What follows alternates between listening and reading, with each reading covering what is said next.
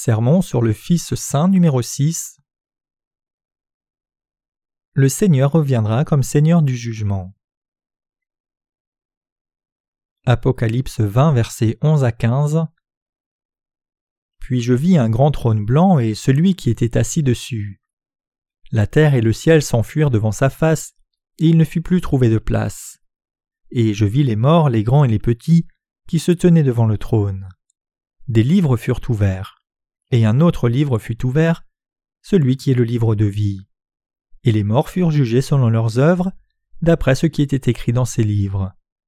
La mer rendit les morts qui étaient en elle, la mort et le séjour des morts rendirent les morts qui étaient en eux, et chacun fut jugé selon ses œuvres. Et la mort et le séjour des morts furent jetés dans les temps de feu. Quiconque ne fut pas trouvé écrit dans le livre de vie fut jeté dans les temps ce monde sera jugé par le Seigneur pour ses péchés. En particulier, nous devons porter attention au fait que le Seigneur lui-même sera l'exécuteur du jugement dernier.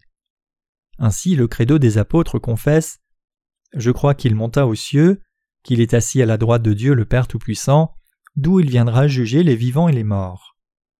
En toute chose, il y a un commencement, il doit donc y avoir une fin. Comme Dieu lui-même, Jésus est ainsi créateur et juge.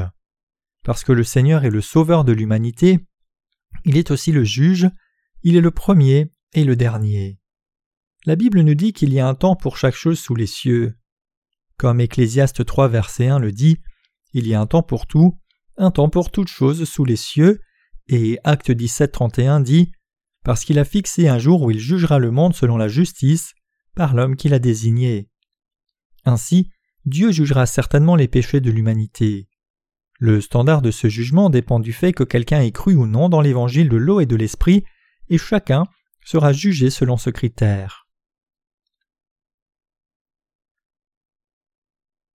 Le temps du jugement Le jour du jugement viendra lorsque Dieu aura complètement répandu l'évangile d'eau et d'esprit à travers le monde entier. Matthieu 24, verset 14. Ce sera le jour final de ce monde, le jour de sa fin.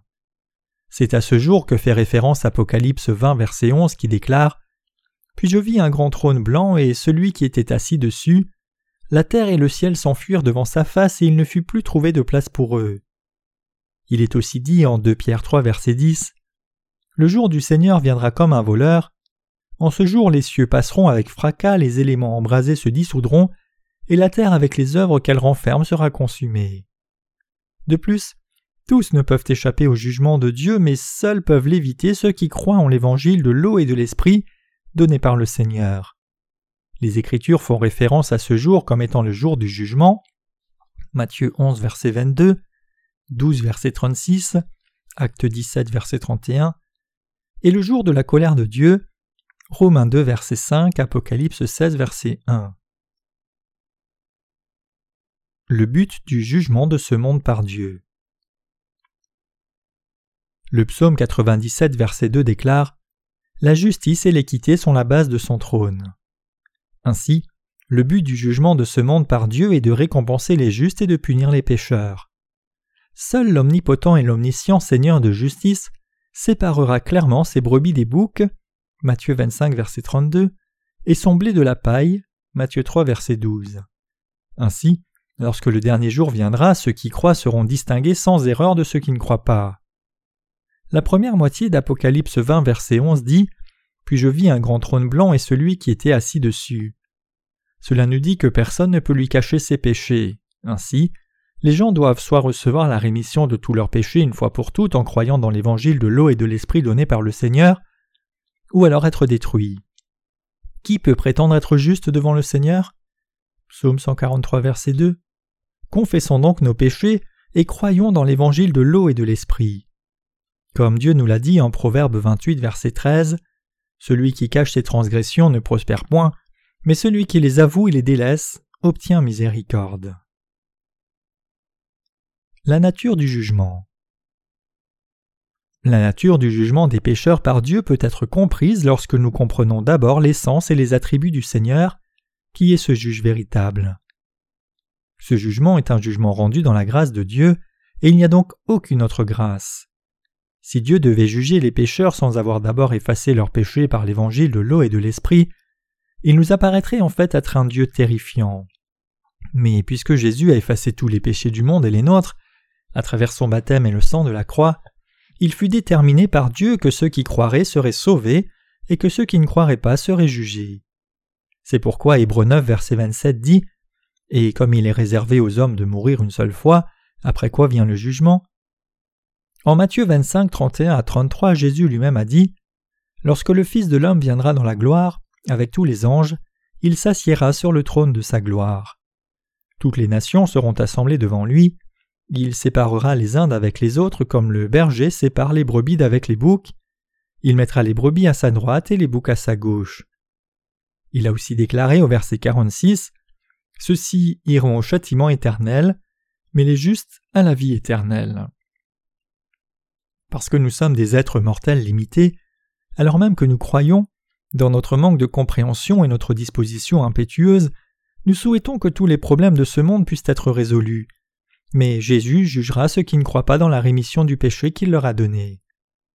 Apocalypse 20, verset 12 déclare Et je vis les morts, les grands et les petits qui se tenaient devant le trône. Des livres furent ouverts, et un autre livre fut ouvert, celui qui est le livre de vie. Et les morts furent jugés selon leurs œuvres d'après ce qui est écrit dans ces livres. Il y a deux genres de livres devant Dieu. C'est le livre de vie et le livre des œuvres, qui sont en fait les livres du jugement. Ils sont les points de référence du jugement. Les livres du passage précédent se réfèrent aux livres dans lesquels toutes les œuvres de l'humanité sont notées. La loi pointe nos péchés, et elle nous enseigne que quiconque ne croit pas en l'évangile de l'eau et de l'esprit donné par le Seigneur sera incapable d'être sauvé de tous ses péchés. Le fait que Dieu juge ainsi l'humanité par ses livres des œuvres et son livre de vie est un juste jugement. Selon que l'on croit ou non dans Jésus-Christ comme étant Dieu, et selon que nous croyons non dans la parole de l'évangile de l'eau et de l'esprit qui nous a donné, nos noms sont écrits dans le livre des œuvres ou dans le livre de vie. Et c'est selon ce critère que nous serons récompensés ou punis. Lorsque Thomas Edison, le roi des inventeurs, entendit sa propre voix sortir du phonographe qu'il avait inventé, il a dit Même l'homme peut entendre l'enregistrement de sa propre voix, alors Dieu n'aurait-il pas enregistré toutes nos œuvres aussi? Même si des célébrités de renommée mondiale comme Gary Cooper, Marilyn Monroe, John Wayne et Bruce Lee ont quitté ce monde depuis longtemps, leurs voix, leurs expressions et leurs actes sont encore vus dans des émissions de télé, semblant aussi vivants maintenant que dans leur passé. Ce que de simples mortels peuvent accomplir avec leurs connaissances limitées et la technologie, le Dieu Tout-Puissant ne serait-il pas capable d'accomplir cela? Par conséquent, la question de la foi c'est-à-dire si quelqu'un croit au baptême de Jésus et à son sang versé à la croix, est plus importante que la question même de la vie et de la mort. Pourquoi?